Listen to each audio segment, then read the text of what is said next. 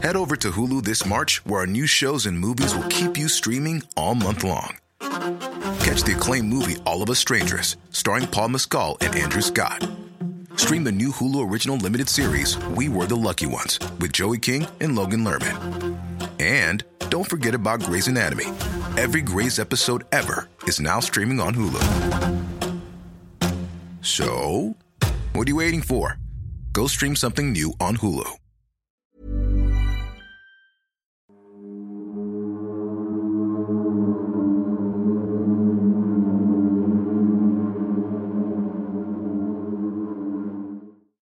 Muy buenas noches, estimados antisuscriptores. Espero que se pongan cómodos porque les doy la bienvenida a este espacio lleno de libros, magia e historias de terror, al cual llamamos el Antipodcast. Mi nombre es Miguel Padilla, también me pueden conocer como Doctor Miguel, como ustedes prefieran, yo soy simplemente su amigo Miguel. Este programa no sería posible sin la invaluable ayuda de nuestro muy querido editor Sergio Bocanegra y al más allá de este micrófono, la brillante Doctora Cass. Miguel, este episodio es muy, muy, muy importante. ¿Por qué? Porque traemos un reto. Les muestro nuestra taza mágica. Está muy, muy mágica y pueden ver, queridos Nuestro antisuscriptores. vaso mágico, más bien parece. Sí, que tenemos aquí unos papelitos. Les cuento un poquito.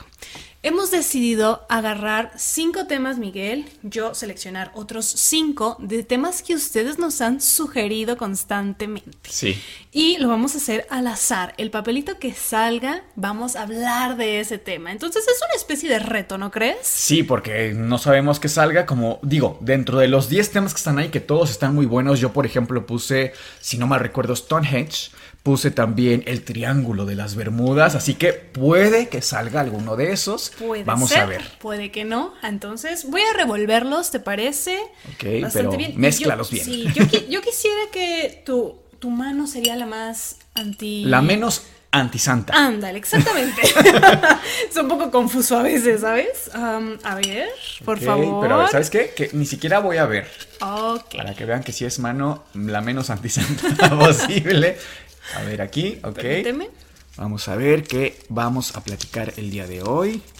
Dice, a ver, no veo bien. Ocultismo detrás de la Segunda Guerra Mundial. Creo que tú lo Este, yo- anotaste. sí, yo lo elegí, pero antes de comenzar, Miguel, nos gustaría, como cada domingo de terror, darle las gracias a nuestros queridos miembros del canal que se tomaron la molestia de dejarnos un bonito comentario. Me parece perfecto y también recordarles que si ustedes quieren ser miembros del canal y tener acceso a su insignia y también ser parte de la antibiblioteca, aquí les dejamos que tienen solamente que poner el botón de unirme y directamente ahí les aparecen las instrucciones. Primero tenemos a Milena Solís que es miembro Calabaza y dice, hola chicos, qué increíble historia, jamás me hubiera imaginado que el sacerdote gestionó todo. Me gustaría que hicieran un capítulo sobre la terrible historia de Carla Morán. Saludos desde Bélgica. ¡Wow! Muchísimas gracias, querida Milena. Tenemos también a Karime, que es miembro fantasma, a Samael Blooddriver, vaya apellido que se puso, que es miembro fantasma. Ed Serna, ella es miembro fantasma y nos dice, hola Cas, Sergio y Miguel, me encanta su podcast. Acabo de hacerme miembro realmente hace poco, pero lo sigo desde hace mucho. Hace unos días llegó mi antitaza y ahora el café me sabe mejor. Oye, qué buena onda, muchísimas gracias. Que mira, pues aquí se las mostramos con nuestro cafecito, la antitaza que ustedes también pueden adquirir en el primer comentario de este video. Les vamos a dejar el link para que la puedan adquirir. Recuerden que todas las antitazas que ustedes se lleven tendrán un mensajito escrito por cada uno de nosotros ahí a mano, a puño y letra, dicen por ahí, para todos ustedes. Y que además el envío ya está incluido. También les dejamos el link de las antiplayeras. Alfredo, él es miembro fantasma, Jimena Berber, ella es miembro caldero mágico y Sandra Nuila, ella es miembro calabaza. Pues bueno, muchísimas gracias a todos ustedes. Esperemos que esta nueva dinámica nos salga bien. Deseenos mucha suerte. Nosotros somos Sergio, Cas y Miguel y esto es el Antipodcast. ¿Cómo comenzar esta historia? Miguel, ¿tú sabías que Adolfo el líder germano de la Segunda Guerra Mundial llevó a cabo un pacto con el mismísimo Satanás para llevar a cabo su malévolo plan, es decir, llevó a cabo un despliegue para la búsqueda de grimorios, objetos de poder y rituales mágicos para conseguir todo esto. Que para quienes no lo recuerden, los grimorios son estos libros muy muy antiguos en los que se manifiestan desde recetas para algún remedio casero, vamos a llamarlo, hasta invocación, por ejemplo, de demonios. Esto es una tradición antiquísima desde luego, pero me llama la atención, Cas, que mucho se ha comentado que Adolfo en realidad, y perdón, lo vamos a llamar Adolfo para fines de YouTube, no nos quiten este video como muchos que nos han desmonetizado, pero yo había escuchado repetidamente que Adolfo era escéptico por ahí otro rumor llegué a escuchar de que el hombre tenía cierto temor o respeto a figuras como Baba Vanga, pero ahí como que discierne un poco las descripciones. Claro, porque eso era lo que le quería hacer creer al público en ese momento. Es decir, se sabe que un verdadero ocultista jamás te va a dar indicios, pistas y mucho menos va a afirmar que es ocultista, por supuesto. No le conviene. Pero te voy a contar un poquito porque incluso tenemos registros de que este hombre hizo invocaciones no solo a un demonio, sino que a más de siete. Imagínate de qué estamos hablando. Pero retrocedamos un poco a cómo comenzó todo. Este hombre, Adolfo, participó en la Primera Guerra Mundial como un soldado raso. Era un, un, hombre común y corriente que había ido a luchar por su país. Sin ninguna influencia, ni mucho menos. Por supuesto, no era conocido ni nada. En este evento de talla mundial tan importante, conoce a otro hombre que a la fecha es muy poco conocido, está como muy oculto, solamente tenemos su apellido, es Schoenman. Con él hace una especie de conexión importante, porque se dan cuenta que tienen prácticas y creencias religiosas en común. Es decir, no practicaban como tal la fe cristiana, que era lo que predominaba en Alemania y en estas zonas de Europa en ese entonces, sino que tenían estas prácticas nórdicas, me explico. Hacen esta conexión y este hombre de apellido Schoenman le obsequia un grimorio, justo como lo que comentabas, estos mm. libros místicos antiquísimos, y es nada más y nada menos que La llave menor de Salomón. Es un libro muy importante, muy fuerte y de hecho es de los más potentes que existen a la fecha. Sí, claro, es una auténtica referencia dentro del mundo del ocultismo. Correcto, porque incluso es un tratado, es decir, palabras mayores. Se divide más o menos en cinco secciones y te enseña como un poco de todo. Invocación de ángeles, a su vez invocación de demonios, rezos mágicos y cómo formar un alma de él que esto es un objeto muy importante, no me dejarás mentir. Les esperamos que Sergio nos haga favor de ponerles una imagen de un almadel, pero para fines prácticos es una especie de altar. Realmente eh, se suele hacer pequeño y lleva cuatro velas eh, en cada extremo.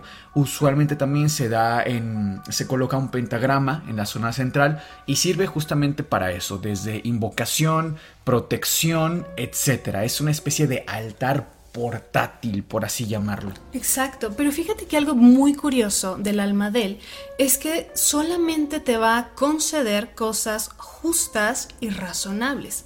Se supone. Aquí diferimos un poco porque al final para lo que lo ocupa este hombre pues es para cosas atroces. Tenemos registro que la primera invocación al demonio es a Buer, un demonio muy, muy importante y muy fuerte. Sí. Conocido también como el demonio. Espera, es la rueda del infierno, el astro del abismo. Este demonio es muy interesante porque aparece en muchos grimorios muy antiguos y se le conoce popularmente por su habilidad de curar a nivel de salud a un ser amado siempre y cuando se le ceda el alma del invocador. Entonces se le manifiesta mucho a las brujas, por ejemplo, según la tradición, porque les da esta habilidad curativa tan potente, pero siempre por influencia demoníaca. Es correcto. Y este hombre hace este primer contacto con este demonio, pero logra que la protección también sea para sí mismo. Es decir, hay un registro por allá del 1927 aproximadamente, donde él, en un intento de propaganda, todavía no llegaba al poder, está en un lugar, en una especie de meeting, y pues hay una redada en su contra y en contra de todos los que están ahí. Hubo muchísimos fallecidos, hubo muchísimos heridos y muy, muy mal heridos y sin embargo él solamente se dislocó el hombro. Tú dirás, bueno, ¿y qué tiene que ver que se haya dislocado el hombro? Pues resulta que ese hombro que se disloca por dentro tenía bordado, pegado, la figura de Buer parecía que le había ayudado a sobrevivir esa primera noche. Como un escudo protector. Exactamente. Y es bien sabido, y por supuesto pueden ir a checar los registros, que este hombre tuvo muchísimos intentos de quitarle pues la vida, ¿no? Bastantes. Y siempre sobrevivía por una u otra razón que hablaremos más adelante. También se dice que este demonio fue el que dio el indicio para que este hombre ascendiera al poder porque después de este, de este suceso, él es llevado a juicio. Y el juicio era algo muy importante porque la pena a la que se estaba exponiendo prácticamente era cadena perpetua, es decir, había intentado hacer un golpe de Estado. Sin embargo, en el juicio le dieron muchísimo tiempo para hablar, cosa que era raro, no permitían tanto que eh, la persona a la que estaban condenando pues tuviera tanto tiempo para hablar. Claro. Él lo aprovechó incluso para hacerse propaganda a sí mismo, le ayudó muchísimo. Al final le dan entre 3 y 5 años de cárcel, pero solamente pasó 9 meses. Fue demasiada coincidencia. Entonces podríamos irnos por el lado de las coincidencias, pero una vez que conoces un poco más acerca de las prácticas detrás, pues pudiera ser que sí, que eran estos, esta serie de demonios que le estaban ayudando. Y es que desde el inicio, Cas, cuando pensamos en cómo diablos un sujeto tuvo una influencia a nivel global tan importante y de convencimiento tan grande, Cas, con actos tan atroces, dices, ¿cómo es que llegó? O sea, de verdad, creo que en sí mismo el tema de, cómo Adolfo llega al poder es un tema, por supuesto, hablar de temas sociales, políticos, culturales, muchísimo de eso. Pero aún así, no se da la explicación de por qué tuvo el grado de poder que tuvo. Es muy extraño. A ver, eh, claro, por supuesto que también hay eh, connotaciones históricas, ¿no? El resentimiento que había a nivel social y que él utiliza como un medio de convencimiento, pues para las masas finalmente. Pero creo yo que pocas figuras en la historia tan influyentes como lo fue Adolfo. Sí, claro, y hay muchísimas personas hoy por hoy, muchas gracias, que se dedican al ocultismo, que aseveran que todo el poder que tuvo Adolfo sí coincide con estas prácticas ocultistas tan fuertes y tan profundas para la época que lo llevaron a alcanzar el éxito en este sentido. De hecho, tenemos otro registro importante. Se acordarán, queridos antisuscriptores, que hicimos un capítulo acerca del origen de Drácula. Y Miguel nos comentaba de la noche de Valpurgis. Claro, esta noche en la cual los demonios desde el infierno se arrastran, las brujas salen, por supuesto, al centro, al corazón del bosque, y en sus orígenes fue muy oscura esta noche. Actualmente todavía se celebra en esta zona de Europa con fines muchísimo más festivos de lo que vaya en la antigüedad se hacía. Esa misma noche, la noche de Valpurgis, pero de 1927, Adolfo, junto con sus hombres más cercanos, hizo una invocación a varios demonios. Algunos de ellos eran Belial. Él te da autosuficiencia, orgullo y realización personal. El siguiente demonio fue Mammon, que te permite avaricia, codicia y materialismo. Otro de sus demonios que también invocaron esa noche fue el mismísimo Belcebú, el cual entre sus características te permite crear, manipular y modificar las cosas a tu antojo. Otro demonio fue Leviatán, el cual permite acelerar el proceso de regeneración y potenciar tu fuerza física al máximo. También tenemos a Asmodeo que te enseña a destruir a otros con el vicio del placer. Y por último, y quizás el demonio más importante, Paimon, que te enseña todas las artes, la filosofía, la ciencia y las cosas ocultas. Ya sabemos entonces, Cas, que se reúne Adolfo con este equipo de hombres de su total confianza en medio de la noche de Valpurgis para invocar a esta serie de demonios. Pero ¿sabemos por qué? ¿Con qué fines? ¿Tenemos algún dato? Son pocos los datos que tenemos, sobre todo porque se tratan de ocultismo, y era algo que él incluso mandó a quemar muchísimos libros de este estilo para no dejar registros. Pero por cronología, por tiempo, se dice que él ya estaba a punto de llegar al poder. Le faltaba realmente muy poco. Entonces fue el último pacto que hace, la última invocación para llegar a la cumbre. Pero ¿quiénes eran estos hombres? Eran hombres que formaban parte de la sociedad Tule. Hace rato lo mencioné un poco y eran hombres adinerados, profundamente racistas, por supuesto que compartían, era lo que los unía con Adolfo y que por supuesto el ser adinerados le permitía a Adolfo financiar su ascenso al poder. Y estos hombres a su vez le ayudaron en muchas cosas. Pero tú mencionabas algo al principio, me preguntabas, oye Cas, pero Adolfo a ojos públicos decía que no creía en estas cosas, incluso hasta se mofaba, ¿no? De estas prácticas. Sí, claro. Pues fíjate aquí que muy interesante, porque cuando él asciende al poder, eh, pone en práctica la ley antimasónica, la legislación antimasónica, en la cual mandó a destruir, a deshacer todo tipo de sectas, cultos, paganos e incluso también se metió bastante con el cristianismo. Él quería imponer una religión desde cero.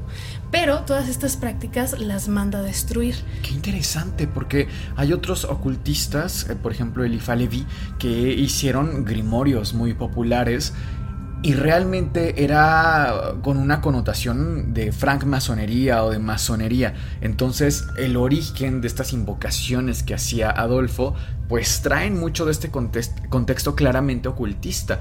¿Crees que lo quemó para ser el único que tuviera este acceso a, e, este poder? Sí, claro. O sea, quería dejar a los demás, a sus eh, contrincantes, incluso amigos, en desventaja. Sin esa herramienta. Claro, por supuesto. Pero bueno, retomemos un poquito. Destruye todas estas sociedades, incluso destruye a la misma sociedad Tule, que formaba parte de ella, incluso le financió varios proyectos, pero muchos de estos hombres se eh, reunieron nuevamente con él en una nueva sociedad. Tú nos hablabas en el capítulo de Joseph Mengele de las SS, que eran estos grupos especializados y que había de muchos tipos, ¿no? Que la rama militar, la rama médica, también estaba esta rama que se llama Anenerve. La crearon originariamente para rescatar las raíces germanas, porque estaban con este eh, nacionalismo profundo, ¿no? Entonces querían rescatar toda su historia. Pero se fue convirtiendo con el tiempo en una especie de asociación ocultista, meramente ocultista. Incluso eh, tú sabías que tenían a un Rasputín pero del Tercer Reich. Wow. Era como Bababanga prácticamente, o como Rasputin para Rusia, bueno, para la URSS, pero de Alemania. Este hombre podía predecir futuros eventos, incluso se dice que le salvó la vida a Adolfo en varias ocasiones. Se fue haciendo de gente muy importante, también tenía un astrólogo de su entera confianza, tan así que hay registros que indican que él antes de hacer una estrategia militar, antes de consultarlo con sus em, comandantes, digamos los más cercanos, primero lo hacía con sus astrólogos para ver si era la fecha exacta, el momento exacto y el lugar. Si ellos le daban una negativa, no lo hacía. Imagínate. Este hombre, el Rasputin germano, dice, bueno, tenemos que tener un centro místico donde vamos a concentrar todo el poder, vamos a eh, practicar, a enseñarnos con estas prácticas, estas lecciones, en un castillo. Y tiene que ser el castillo de Wewelsburg, que está en una colina que de hecho hoy por hoy existe, se puede visitar. Y en este castillo empezaron a recolectar muchísimos objetos de poder que te comentaba hace unos momentos. Recordarás que te dije, bueno, mandaron alrededor del mundo muchísimas, pero de verdad muchísimas expediciones para buscar la lanza del destino, el santo grial, la piedra filosofal.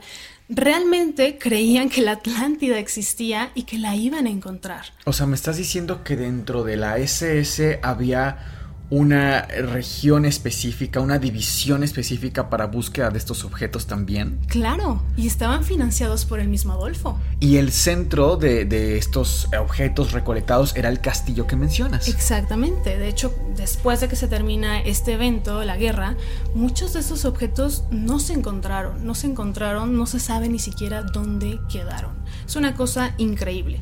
Y bueno, en este castillo se llevaron a cabo prácticas sumamente sangrientas, incluso violentas, por decir lo menos. En este mismo castillo se llevaba a cabo la enseñanza de los más altos rangos de las SS en el tema de ocultismo. Perdón que te interrumpa, Cas, pero si no me equivoco, creo que tenemos el libro de la llave menor de Salomón. No estoy muy seguro, podemos hacer una pausa y buscarlo. Aquí está el libro, La llave menor de Salomón. Ojeamos rápido y encontramos un ritual bastante interesante y les voy a leer un fragmento. Debe ser hecho en el día de Marte o de Saturno, en la noche a las 12, sobre pergamino virgen, con la sangre de un gallo negro que nunca haya engendrado. Debe notarse que la luna de esta noche debe estar en creciente y en el signo de Virgo.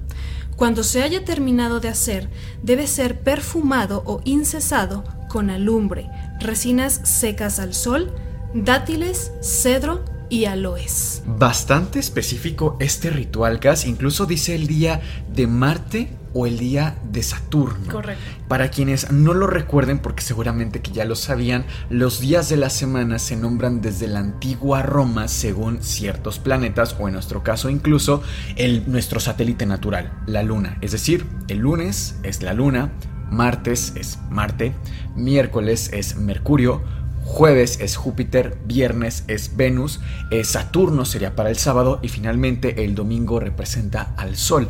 Entonces por eso nos decía que el ritual debería ser un día de Marte o de Saturno, un martes o un sábado. Sí, muy ligado al tema de la astrología. Y fíjate que hay otro astrólogo muy importante que se llama Kraft. También Adolfo consultaba muchísimas, muchísimas de sus estrategias de todo tipo, ¿eh? no solamente militares, con, con, estos hombres. ¿Cómo llega este hombre, Kraft, con Adolfo? Bueno, él era un matemático, o sea, también tenían en esta época varias profesiones, era un matemático y astrólogo, imagínate nada más. Y él un día de la nada redacta una carta para un amigo, también astrólogo, que tenía contacto con Adolfo, y diciéndole, de tal fecha a tal fecha, eran más o menos tres días, puede ser del 7 al 9 de noviembre de tal año, Adolfo va a sufrir un atentado. Quiero que le avises, que se prepare, que no salga, etc. Le hace llegar la carta y tiempo después Adolfo la recibe, pero la recibe tarde, fíjate. En ese día Adolfo tenía un meeting en una taberna. Pero curiosamente ese, ese, día Adolfo llegó antes, unos 15 minutos antes de lo planeado, cosa que era rara porque realmente era un hombre bastante puntual. Entonces llega antes al meeting, hace su propaganda y se retira 15 minutos antes. Y es así que se detona una bomba bastante potente que muchísimas personas allí fallecieron, por supuesto, y él no iba a ser la excepción. Tiempo después recibe la carta y dice, oh claro, o sea, primero investigaron a este hombre, por supuesto, a Kraft, pensando que estaba detrás del atentado. Ya te entiendo, o sea, de alguna forma le iba a avisar del atentado. Sí. Y por mera casualidad, vamos a llamarlo, es que Adolfo se salva. Sí, fue casualidad, pero imagínate cómo fue que reafirmó sus ideas, de decir, este es un hombre poderoso, lo necesito de mi lado, ¿me explico? Claro. Entonces sí, tenía realmente un equipo detrás de él, poco conocido, del que poco se sabe, pero realmente que profundamente estaba ligado a las ideas y a los ejercicios de este hombre. Por si se lo preguntan, todas estas expediciones, esta pseudociencia no llegó a absolutamente nada. Es decir, nunca encontraron al Yeti, no encontraron, entre comillas lo pongo, la raza aria, ni mucho menos. Sin embargo, si era un Adolfo, una persona que estaba llena de mitos detrás de él y que creo que no es la excepción. De hecho, hoy por hoy se dice que los grandes políticos, los las élites, pues, llevan a cabo prácticas bastante extrañas y de ocultismo. Entonces, me gustaría leerlos en los comentarios si les interesa un episodio de este tipo. Pero bueno, antes de eso, Miguel, ¿cuáles son tus conclusiones o qué opinas al respecto? Me parece totalmente viable que esto haya sido así, honestamente. Eh, para nada me sorprendería. Y es que cuánta gente que nos está escuchando el día de hoy, o conocidos incluso, no tenemos la amiga, el tío, que consulta su horóscopo antes de empezar su día, que constantemente busca qué dice mi día para mañana, ¿no? Imagínate que tenemos vidas tan ordinarias. Vaya, no tenemos que tomar decisiones políticas o que cambien el destino de un país completo o del mundo. Y este hombre, por supuesto que tenía que tomar decisiones sumamente importantes. Así que si nosotros para nuestro día tan ordinario consultamos con el horóscopo, no me suena para nada descabellado pensar que Adolfo consultaba a entidades incluso aún más poderosas. Creo que tenemos muy normalizadas ciertas prácticas Incluso rezamos para que tener un buen día mañana, para que Dios nos, nos bendiga el día. Ojo, no estoy comparando necesariamente eh, la bendición de Dios al momento de orar o de rezar con invocar a siete demonios en la noche de Valpuris. Pero eh, vaya que circunda una especie de mm, superstición, de mitología, de creencias, el acercarnos a ciertas entidades, ya sean positivas o negativas, para que influyan en nuestro destino no me parece para nada eh, anormal, creo que ha sido una consistente a través de la historia y de la humanidad. Y desde luego que me parece totalmente viable en el caso de la Segunda Guerra Mundial. ¿Y a qué te parece? Pues me parece totalmente viable. Es decir, tenemos pocos registros para realmente la cantidad de cosas que hizo este hombre y todos los años que estuvo en el poder. Insisto, Adolfo mandó a quemar muchísimos libros y registros precisamente para que no quedara huella. Entonces, conocemos muy poco. Y si nosotros, como bien comentas, en nuestra cotidianidad, siendo seres pues que no tenemos estos, este nivel de poder y tenemos masas de personas. El manejo de decisiones. A nuestro cargo, pues hacemos estas prácticas de repente que el cuarzo, persignarnos y todo esto, pues no me suena para nada descabellado. Y se sabe, a grosso modo, que los líderes de hoy también lo hacen. Y creo que es válido, ¿sabes? Es decir, al final de cuentas son creencias. Ya de ahí que dañen a terceros, bueno, eso es otro tema completamente aparte no sé si estoy de acuerdo con que sea válido en el sentido de que, vamos, aunque sean líderes políticos, por supuesto que tienen derecho a la libre creencia, ¿no? Pero las manos, dejar las manos de todo un país, de toda una nación, o del mundo en este caso, en entidades sobrenaturales me parece realmente lo más escalofriante, más allá de, las entidades en sí mismas, ¿no? Pero bueno, ustedes tienen la última palabra, sin duda es un caso fascinante, es un tema extraordinario porque, y lo mencionaste, Adolfo comienza en las tabernas, Adolfo comienza parándose en medio de una serie de borrachos, un grupo de borrachos de una taberna, a dar su mensaje. Y de ahí prácticamente a ser el líder más importante a nivel mundial históricamente. Ustedes tienen la última palabra, por favor, escríbanos en los comentarios qué opinan sobre este tema y nos vemos la siguiente semana. Nosotros somos Sergio, Cas y Miguel y esto fue el Anti Podcast. Les deseamos dulces pesadillas.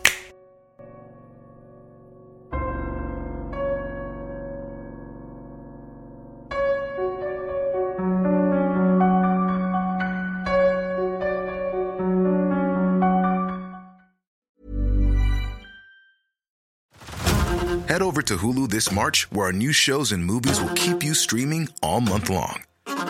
Catch the acclaimed movie All of Us Strangers, starring Paul Mescal and Andrew Scott. Stream the new Hulu original limited series We Were the Lucky Ones with Joey King and Logan Lerman. And don't forget about Grey's Anatomy. Every Grey's episode ever is now streaming on Hulu. So, what are you waiting for? Go stream something new on Hulu.